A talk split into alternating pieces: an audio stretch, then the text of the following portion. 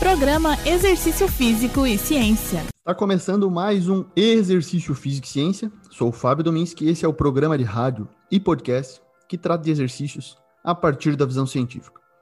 Hoje vamos para o terceiro episódio do nosso novo quadro. É o Exercício Físico e Ciência Entrevista. Essa é uma das novidades para o ano de 2021, toda última sexta-feira do mês. Nesse quadro participarão professores e pesquisadores da educação física das ciências do esporte e do exercício que falarão a respeito de diversos temas, suas especialidades. Será um papo aberto, uma conversa real e sem roteiro, em que dou espaço para excelentes pesquisadores e profissionais fazerem a interlocução da ciência com a sociedade. É uma proposta complementar aos nossos programas semanais, que são curtos e altamente informativos sobre variados temas. Aqui vamos tentar aprofundar com pesquisadores alguns assuntos chaves na área. Chegamos ao terceiro episódio do nosso novo quadro.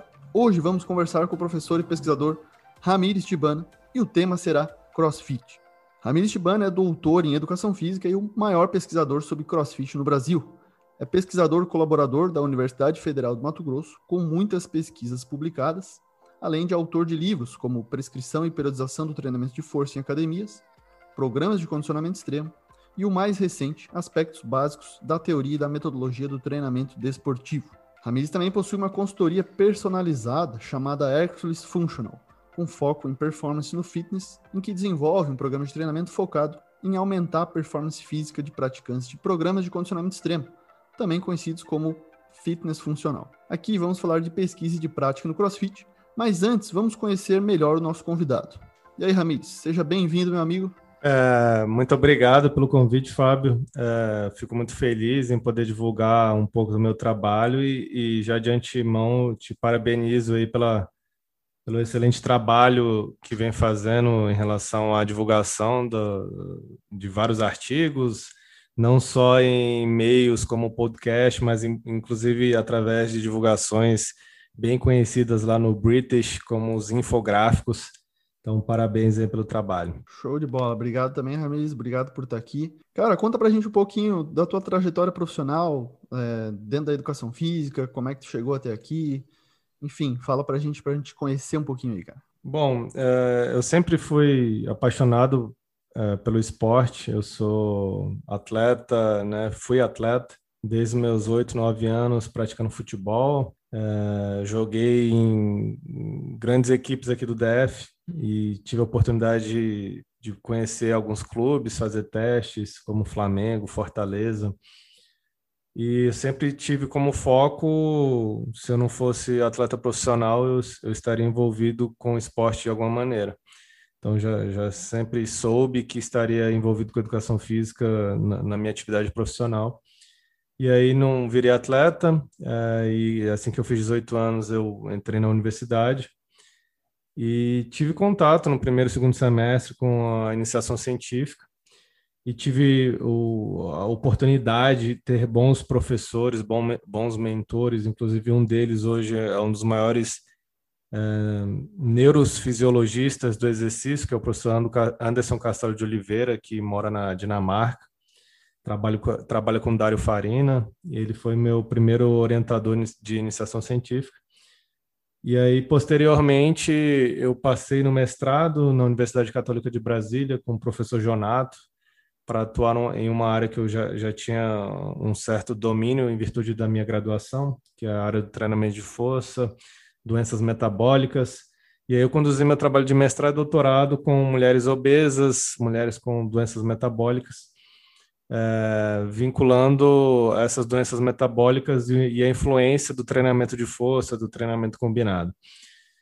E, é, posteriormente ao meu trabalho de doutorado, é, eu dei início aos meus trabalhos dentro do, da Universidade Federal de Mato Grosso, fazendo minha, minha, meus dois pós-doutorados com o professor Fabrício Voltarelli, só que agora focado principalmente no CrossFit, no fitness funcional. Não que no doutorado eu não tenha trabalhado com fitness funcional, mas não era o foco. Depois do, do meu doutorado, meu trabalho hoje é exclusivamente para modalidade. Eu não, não trabalho mais com nenhuma outra temática. Claro que eu faço algumas parcerias, mas meu foco de pesquisa e trabalho é 100% voltado ao cross. E é claro que vai envolver treinamento desportivo, algumas outras vertentes, treinamento de força, treinamento cardiovascular, mas meu foco hoje é 100% voltado para esse, esse nicho. Até devido à, variedade que é o, o, CrossFit, o Functional Fitness, né? Porque tantos componentes da aptidão física trabalhados ao mesmo tempo, né? Você precisa se aprofundar em cada um deles e é, você não tem como trabalhar com cross sem ter um certo domínio em cada uma das modalidades, do treinamento de força, do treinamento cardiovascular, é, entender sobre o treinamento combinado. Então, não, não existe essa possibilidade de você, ah, não, dentro do crossfit eu vou focar só, focar só no treinamento de força. Isso não vai existir porque em uma única sessão você vai envolver um treino de força, um treino cardio, um treino de potência. Então, eu, por mais que eu tenha muito mais apego ao treinamento de força, eu preciso sair da minha zona de conforto e também estudar treinamento cardiovascular. Porque os alunos, os atletas precisam da, de uma boa prescrição voltada para o treinamento cardiovascular. Boa. E ali, ali tu falou, tu, a gente tem uma variedade de termos também que descrevem talvez a mesma coisa. Talvez seja interessante tu, tu esclarecer para as pessoas, né? é, porque aparecem vários termos, principalmente nas pesquisas, mas na prática também eles aparecem, que é o próprio CrossFit, que é uma marca, enfim, temos o, o Rift, temos o Functional Fitness, Cross Training, e aí, como é que tu se coloca em relação a essa, essas definições, essas denominações, talvez? Uh, então vamos lá, né? O CrossFit ele foi criado pelo norte-americano chamado uh, Greg Lesman e ele fundou o CrossFit no ano 2000. E aí é uma marca patenteada que, se você quer usar a marca CrossFit, você precisa pagar para a empresa. Então, você precisa anualmente fazer um depósito, uma transferência, passar o cartão de crédito de 3 mil dólares, que hoje no Brasil já está batendo quase 20 mil reais. E aí, se você não paga, você não tem um direito. E aí, consequentemente, você pode sofrer um processo da empresa CrossFit. E, consequentemente, se você não, não está usando a, o nome da, da CrossFit, você vai precisar de nomenclaturas alternativas. E aí que surgem essas nomenclaturas alternativas, como cross-training, fitness funcional, é, programa de condicionamento extremo, RIFT. E aí eu vou explicar o, de, de, onde surgem né, essas nomenclaturas. Então, o cross-training ele vem em virtude de uma uma coisa mais uh, da prática, de você observar que é um treinamento cruzado em relação às aptidões, e aí, consequentemente, as pessoas começaram a utilizar essa nomenclatura de cross-training, mas que não é uma nomenclatura é, que é direcionada totalmente ao crossfit, outras, outras formas, é, outros pesquisadores já têm utilizado essa nomenclatura bem antes do crossfit, e na prática também eu não vi uma adesão muito das, das academias em utilizar essa nomenclatura de cross-training. Talvez eh, não tenha ficado tão forte o cross-training aqui dentro das academias, porque quem era filiado, eles começaram a criticar as, as, os boxes que não eram filiados. Na visão deles, quem não fazia, quem não pagava filiação, quem utilizava nomenclaturas alternativas era clandestino. E aí o nome que eles utilizavam como clandestino era o cross-training. Então, consequentemente, as academias que tentaram usar o cross-training, elas preferiram usar outro nome, porque cross-training ficou marginalizado. Então, a academia cross-training é uma academia pirata, uma academia que vai te lesionar, uma academia que você não vai encontrar bons professores, o que não é verdade. Mas na visão do leigo, ele associa cross-training com algo ilegal. Então, no Brasil não deu muito certo. E, e aí você vem com o programa de, de condicionamento extremo, que não foi o nome que quase nenhuma academia usou aqui no Brasil, mas a nomenclatura mais do mundo acadêmico, porque surge um, um artigo de 2011 do Bergeron, que ele começa a falar sobre essas metodologias de treinamento alternativas ao treinamento de força, que inclusive o próprio William Kramer é um dos coautores, e aí ele chama essas, essas modalidades alternativas, como o CrossFit, de programa de funcionamento extremo. Então, daí surge a nomenclatura do meu livro, daí surge a nomenclatura de outros artigos, de denominar programa de condicionamento extremo essas atividades como o CrossFit. E ah, muita gente não conhece, né? Às vezes, inclusive, algumas pessoas já criticaram até o nome do livro, uh, de por que, que é extremo, sendo que outras atividades são muito mais extremas em relação à segurança. É, essa nomenclatura vem desse artigo do Bergeron de 2011, porque ele foi o primeiro a utilizar um, em um artigo bem citado, bem conhecido. E eu, eu acredito que, se a gente for pegar em relação ao extremo de respostas fisiológicas durante o treino, durante o treino, então eu acredito que sim, pode ser extremo. Se você for analisar o percentual da frequência cardíaca máxima beirando 100%, a percepção subjetiva de esforço também sempre chegando próximo dos 100%, o lactato batendo aí valores quase que os valores é, mais elevados que já foram descritos na literatura. Então, se a gente for pensar no contexto fisiológico durante uma sessão de treinamento, pode ser considerado extremo em virtude de você estar sempre próximo ali do 100%, dependendo da variável fisiológica. Uh, e aí, muitas pessoas não concordaram com essa nomenclatura do Bergeron de 2011, e um deles foi o professor Yuri Feito, que inclusive ele é coautor de um artigo meu, coautor de um outro artigo seu, que ele coloca uma proposta do HIFT, que é o High Intensity Functional Training, que também não é utilizado dentro das academias aqui no Brasil, nem nos Estados Unidos, é um nome que não é conhecido entre os praticantes, entre os professores, só é conhecido entre os pesquisadores. Eu, particularmente, não defendo essa nomenclatura porque você não pode chamar uma modalidade de alta intensidade. Então, por exemplo, é a mesma coisa você chamar a modalidade de corrida de rua de HIT, de treinamento intervalado porque o HIIT é apenas uma vertente de prescrição do treinamento de corrida. É a mesma coisa do RIFT, é uma vertente do fitness funcional. Então, uma sessão de um aluno meu, ela pode ter um RIFT, ela pode ter um condicionamento metabólico em alta intensidade, mas uma sessão de treino de um aluno meu também pode ser um, um, um treinamento metabólico de baixa intensidade. Então, não necessariamente uma sessão de treino é, você vai fazer em alta intensidade. Então, por isso que eu não concordo com, essa, com a utilização dessa nomenclatura do Rift, porque não necessariamente todas as sessões precisam ser executadas em alta intensidade. E aí o Yuri ele não concorda muito com isso, ele tem defendido é, esse nome, mas eu particularmente não acredito que vai muito vai em diante. Eu acho que é, com o avançar das pessoas que estudam e praticam a modalidade, essa nomenclatura, na minha opinião, vai, vai ficar um pouco para trás nos, nos, próximos anos. Boa, Inclusive, né, já faço o convite, a gente pode até escrever um artigo é, refutando essa ideia do, do feito, né, de, de não chamar de, boa, de, boa. de Rift e explicar o motivo do porquê que não deve ser Rift. Sim, porque isso foi uma coisa que eu aprendi contigo, na verdade, quando a gente estava escrevendo esse último artigo aí sobre lesões, que a gente já vai falar daqui a pouco um artigo mais atualizado aí sobre lesões do CrossFit, uma revisão sistemática. É, e a minha visão era também que era um treinamento funcional de alta intensidade. Depois que eu fui realmente entender contigo ali que essa era uma parte apenas do da sessão do, da, de uma sessão de CrossFit, enfim.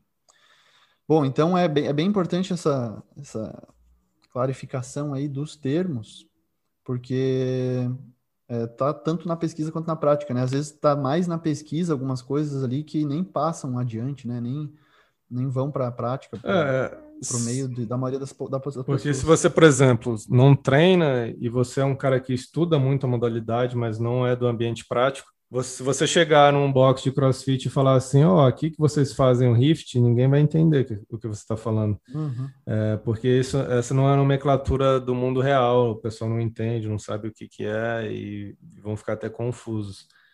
Sim. E nas pesquisas a gente vê ainda bastante artigo com a marca, né? Que corre um certo risco, né? Tu tem uma experiência já com, com isso na, na, no campo da publicação científica, com o termo crossfit. Eu, inclusive, já usei nos outros artigos provavelmente não vai mais usar agora, né? Justamente para me resguardar, né? Em relação à marca. É, o que acontece é que na época do Glassman, não sei se continua agora com o novo presidente, CEO, eles tinham um departamento jurídico para poder processar as pessoas que usavam de forma inadequada a nomenclatura da CrossFit.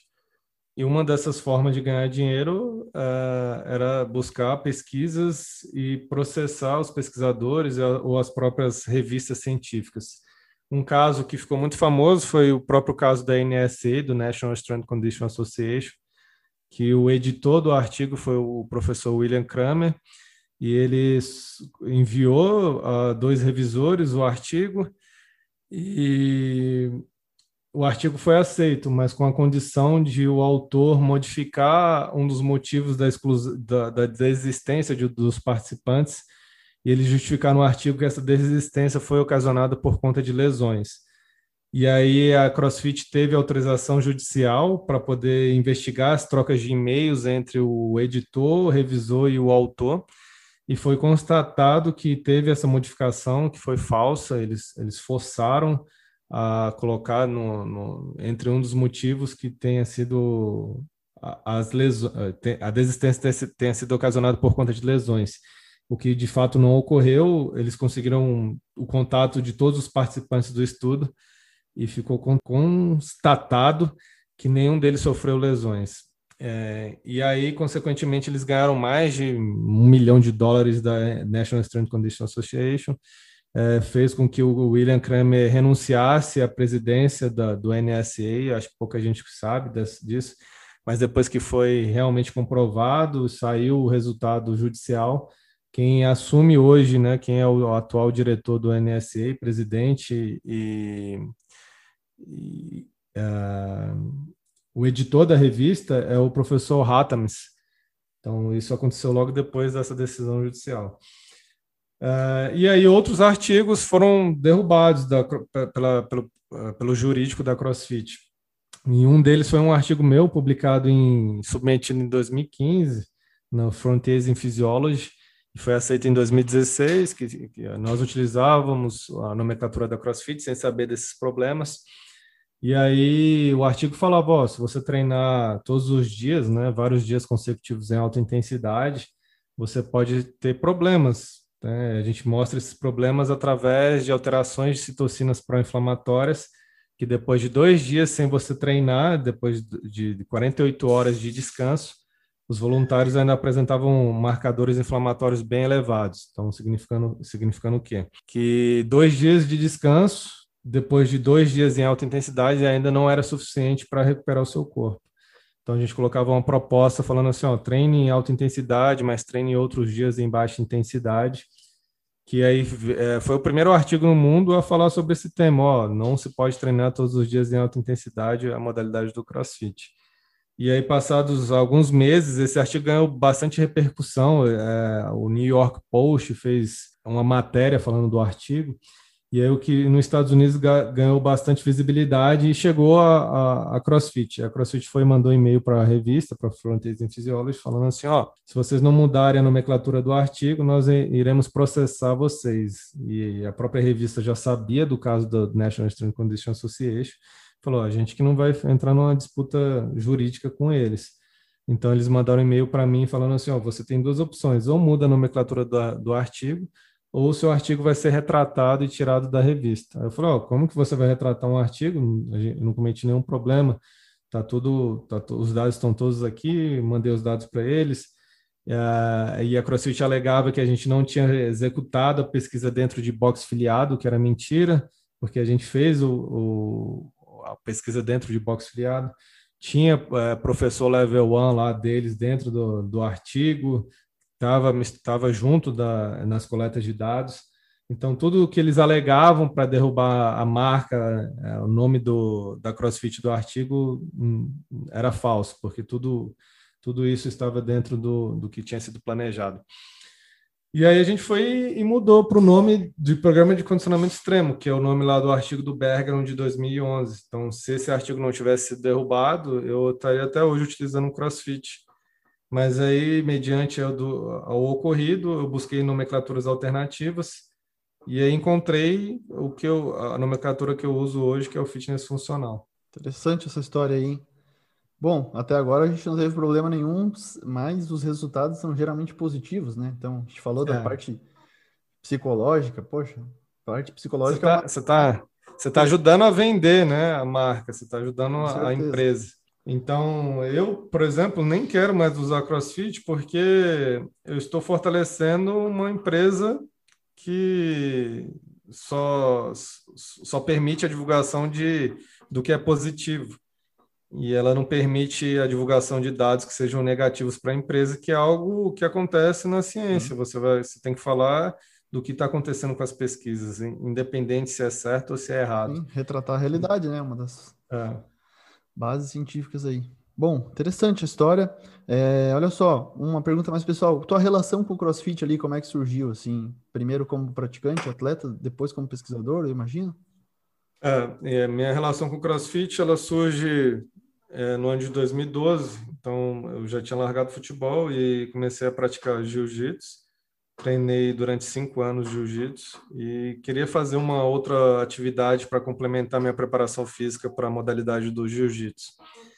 E aí eu comecei a pesquisar na internet uma modalidade que tinha surgido aqui em Brasília, que era assim, o que o pessoal falava não, não tinha nada a ver com o que era o CrossFit, mas falava que soldados israelenses treinavam a modalidade nova que tinha chegado em Brasília, e aí em Brasília tinha apenas um lugar que existia essa academia, que era a Core CrossFit, e posteriormente surgiram outras, como a CrossFit 21, que não existe mais, e a BSB CrossFit, que ainda existe.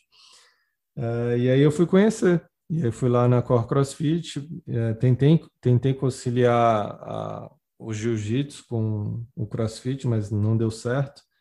E aí preferi dar continuidade apenas no CrossFit. Então, desde 2012, é, eu comecei na modalidade como uma forma alternativa de preparação física.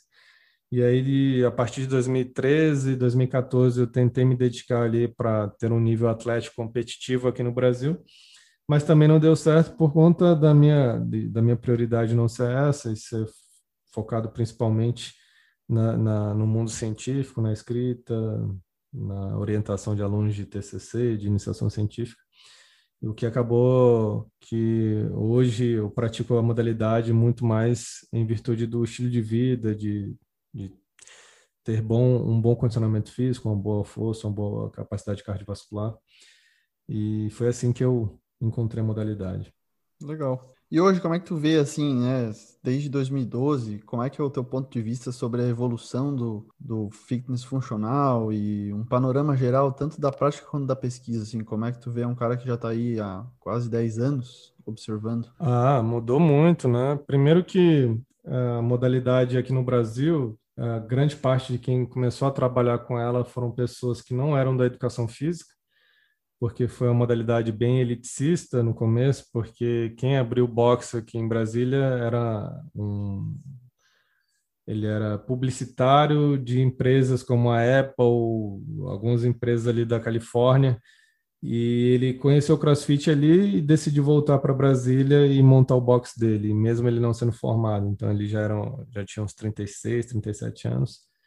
E aí decidiu montar um box, não sendo formado, e contratou o professor que não conhecia a modalidade para estar junto à, à legalidade, para não ter problema com o CREF. Mas quem prescreveu o exercício era esse professor, que ele que conhecia a modalidade. Então ele não sabia absolutamente nada sobre treinamento. Ele tinha prática, ele sabia executar os movimentos, mas não sabia como prescrever um treino de forma correta. Ah, ele não sabia que não podia treinar intensamente todos os dias não sabia que não podia repetir durante alguns dias a, a, os mesmos grupamentos musculares, as mesmas articulações. E hoje em dia não, hoje em dia os professores dos boxes já são muito mais familiarizados com a ciência, com o que é certo, com o que é errado.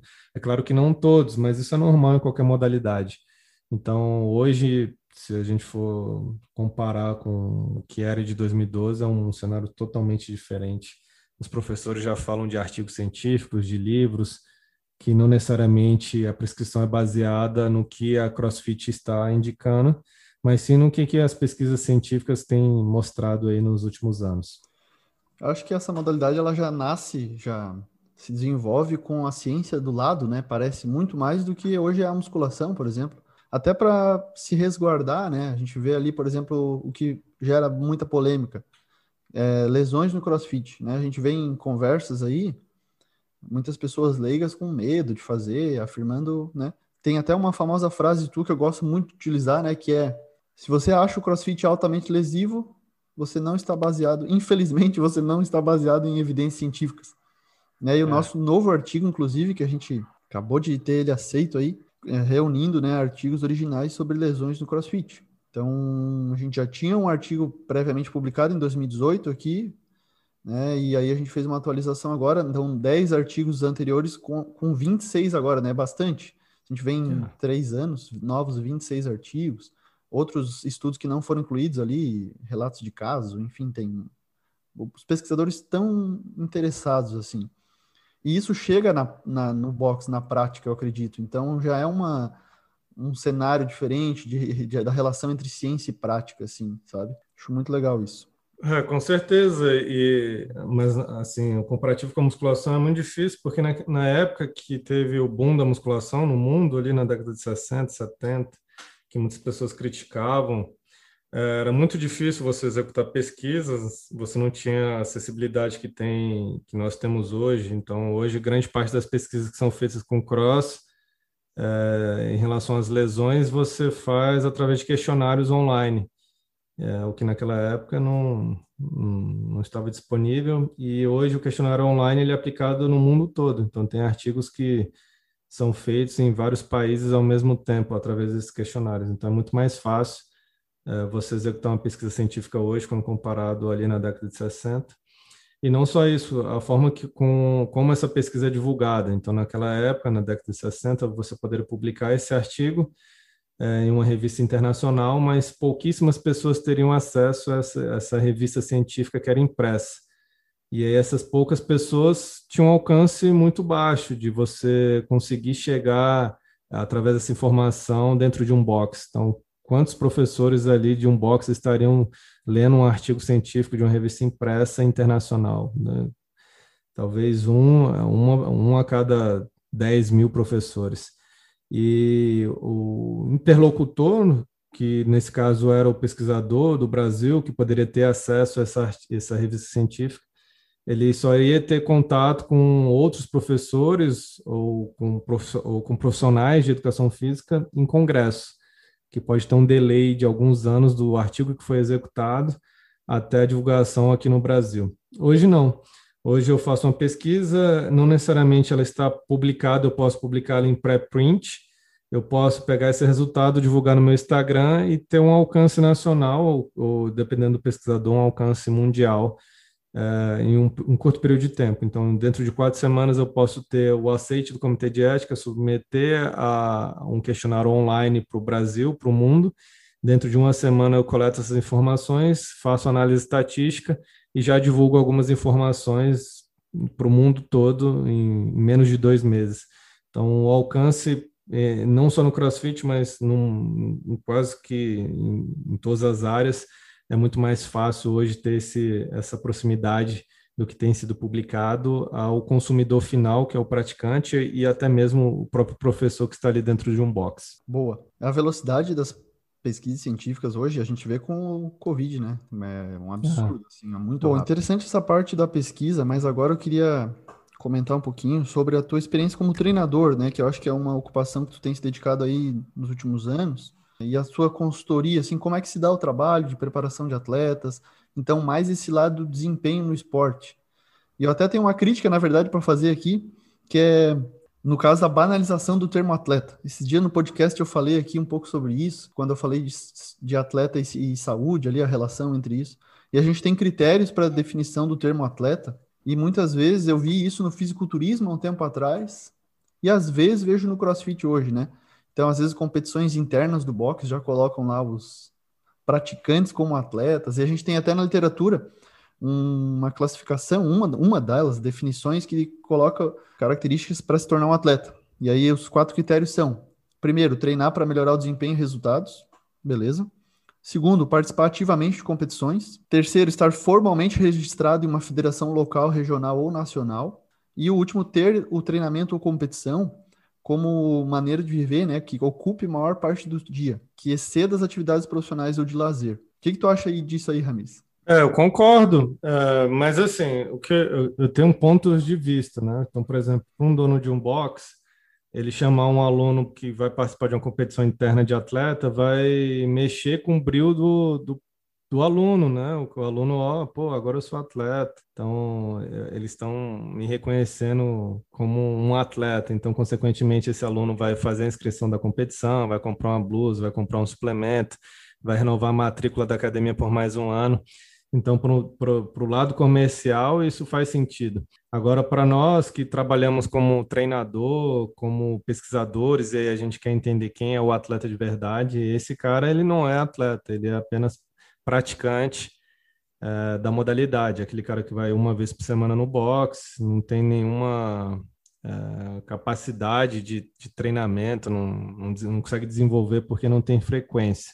E não só isso, mas o estilo de vida dele também não é condizente com, com o estilo de vida de um atleta. Mas hoje, dentro da, da minha prescrição de treinamento, eu tenho vários uh, atletas com diferentes objetivos. Então, tem do primeiro ao quarto que você comentou. Eu tenho um atleta que ele faz a planilha com o objetivo apenas de melhorar o condicionamento físico, de evoluir. Então, ele quer melhorar a força, ele quer melhorar a capacidade cardiovascular, ele quer melhorar os benchmarks da CrossFit, quer ter um bom resultado dentro do Open em relação à região que ele vive. É, e eu tenho atletas que no CrossFit não tem federações, né? não existe credenciamento. Então, hoje a principal competição nacional interna do Brasil é o Torneio CrossFit Brasil, conhecido como TCB. Então, eu tenho vários atletas que querem única e exclusivamente participar da seletiva do TCB e o objetivo, do, o sonho competitivo dele é conseguir a classificação para esse torneio. E aí eu tenho o atleta de verdade, que ocupa 24 horas do dia dele pensando em como vai ser o treino, qual vai ser a dieta, é, como que ele vai é, se comportar dentro do workout, como que vai se, se, as, uh, se o descanso dele está sendo suficiente, se não estiver, ele vai mudar o estilo de vida dele para poder descansar mais. E isso, dentro da, da, da, minha programação de treinamento, eu tenho apenas um atleta que consegue sobreviver do esporte, que ele ganha salário de empresas para poder única e exclusivamente treinar e competir. E eu acredito que nos próximos dois, três anos isso vai mudar, porque tem muitas pessoas hoje se dedicando para o objetivo de ser um atleta reconhecido, de ter patrocínios, de ganhar competições nacionais, de competir fora do Brasil. E mais empresas estão apoiando, né? Então, consequentemente, se tem mais empresa apoiando, esses atletas conseguem se dedicar mais tempo aí para os seus treinos e para sua recuperação também. É, e, e é um outro mundo, viu, Fábio? É, uma coisa é você ser pesquisador, escrever um artigo, uma outra coisa é você ser treinador, ser coach.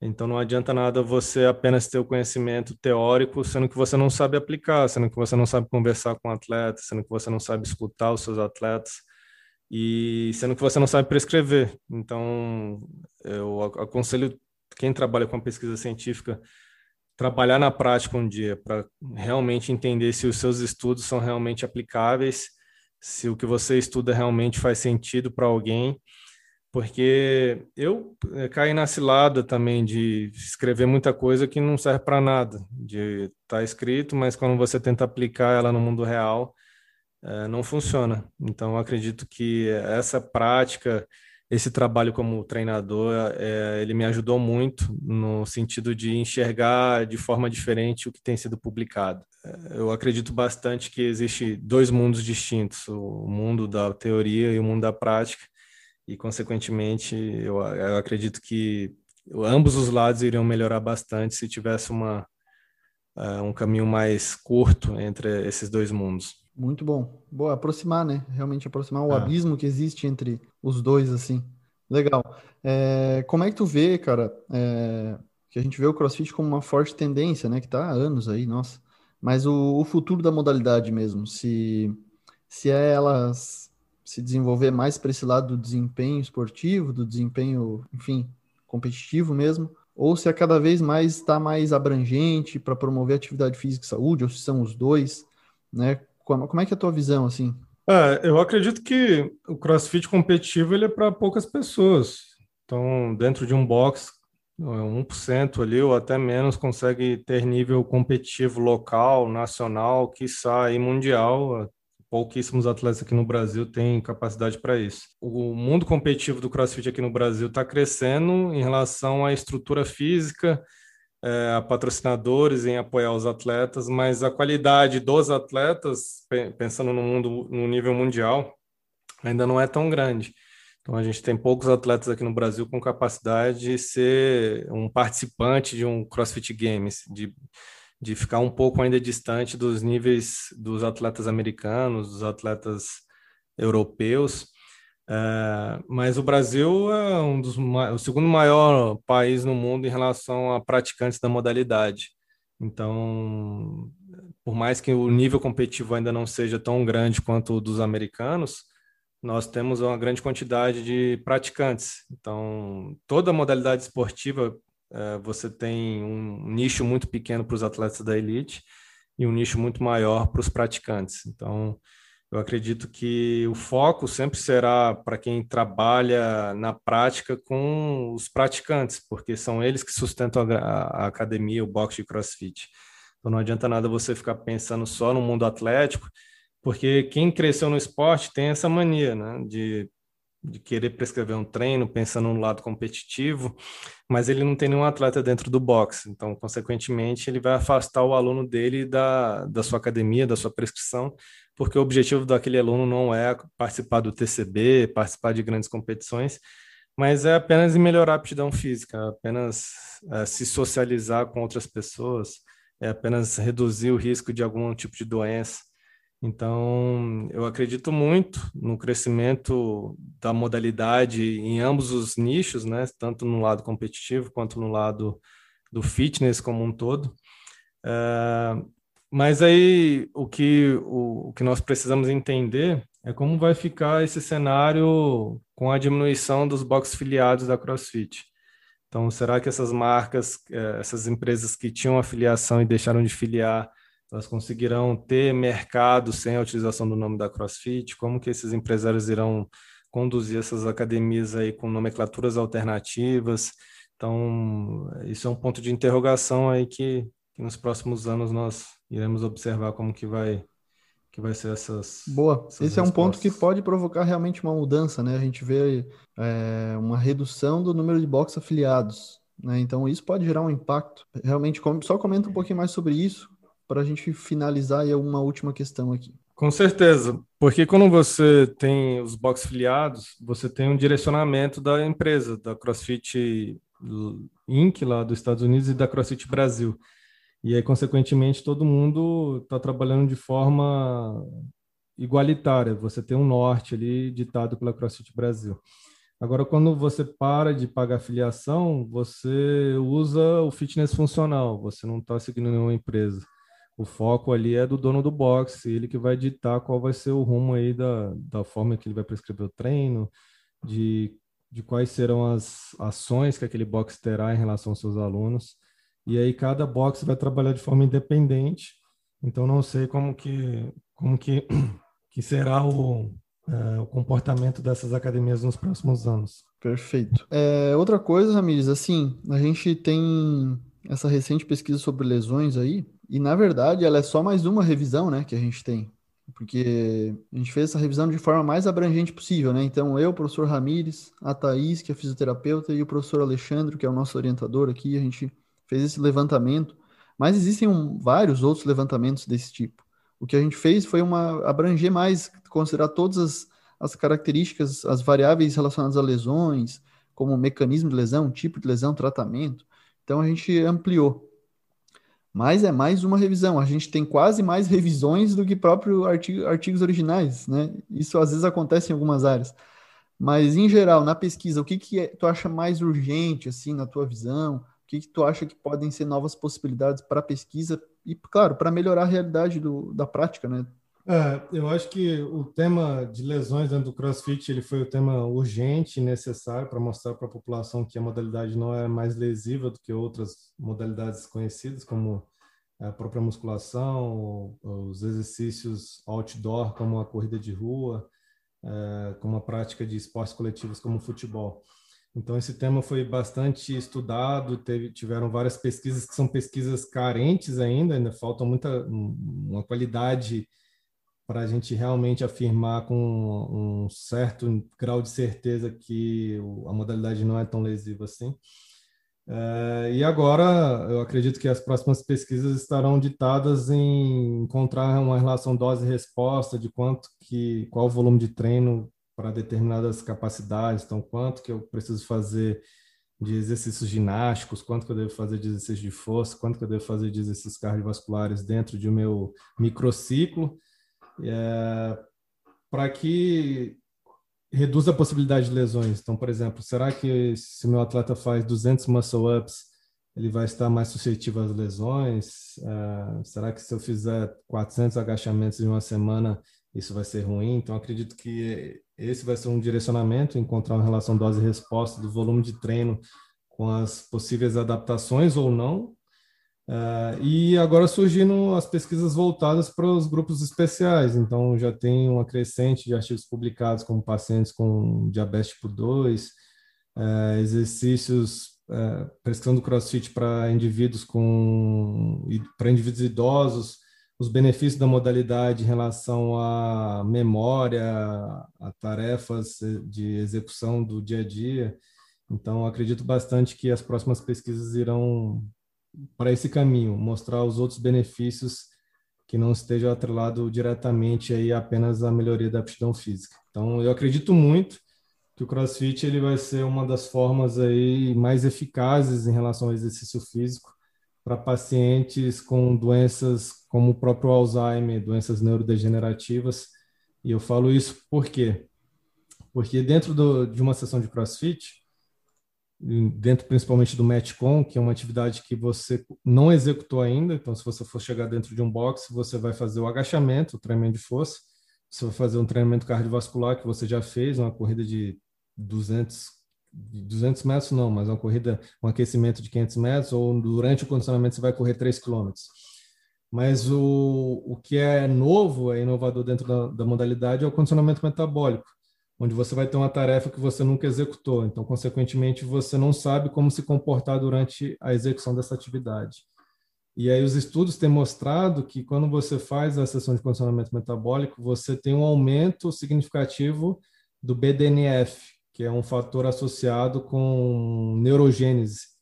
Então, uma sessão de CrossFit de um condicionamento metabólico é capaz de aumentar essa substância, o BDNF, significativamente, o que pode ajudar aí pacientes idosos, pessoas com provável doença neurodegenerativa.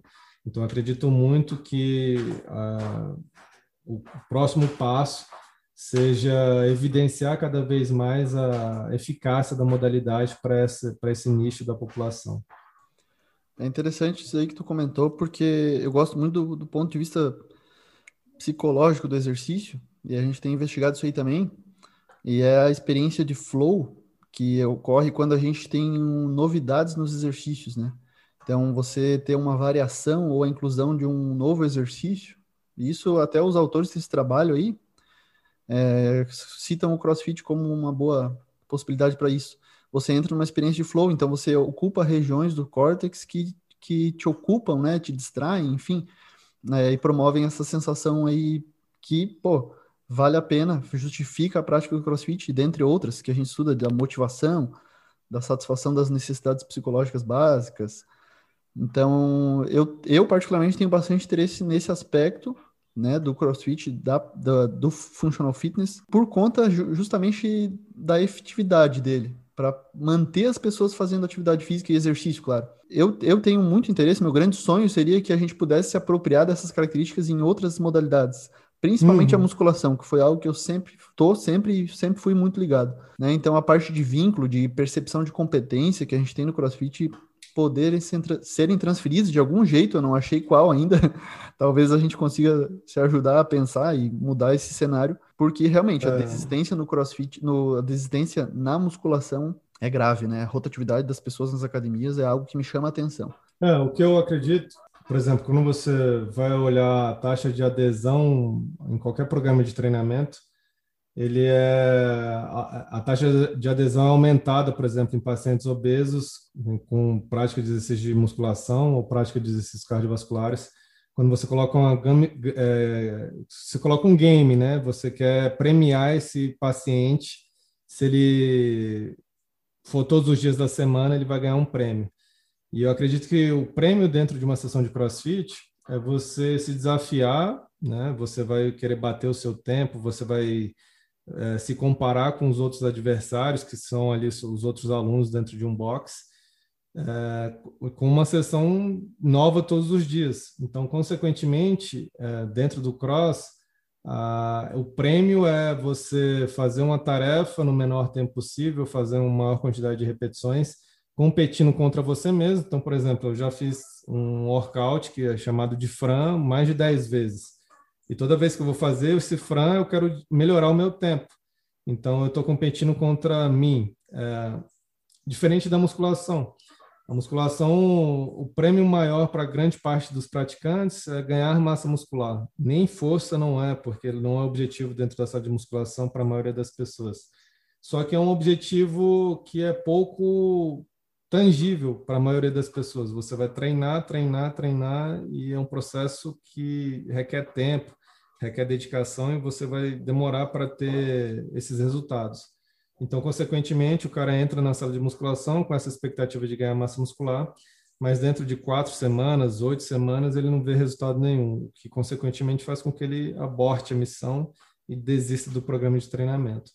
Então, eu acho que o que fez a modalidade do CrossFit trazer resultados, é claro que entra com todos esses fatores que você comentou, fator de motivação, fator de socialização, mas essa esse prêmio, né, que é você competir contra si mesmo, comparar o seu resultado com outras pessoas, faz da modalidade única dentro do, do da questão do fitness, da musculação, do levantamento de peso, algo que não acontecia dentro de uma o que, o que não acontecia e não acontece dentro de, de um ambiente como a musculação.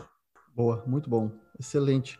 Professor, muito obrigado pela tua fala aqui no exercício físico ciência. Acho que vai contribuir bastante para quem ouvir, para quem gosta de CrossFit, para quem está pensando em iniciar um programa de exercícios. Então, considere o, o Functional Fitness, né, mais conhecido como CrossFit, como uma possibilidade, porque ele tem muitas vantagens com segurança, com supervisão profissional, claro, com certeza.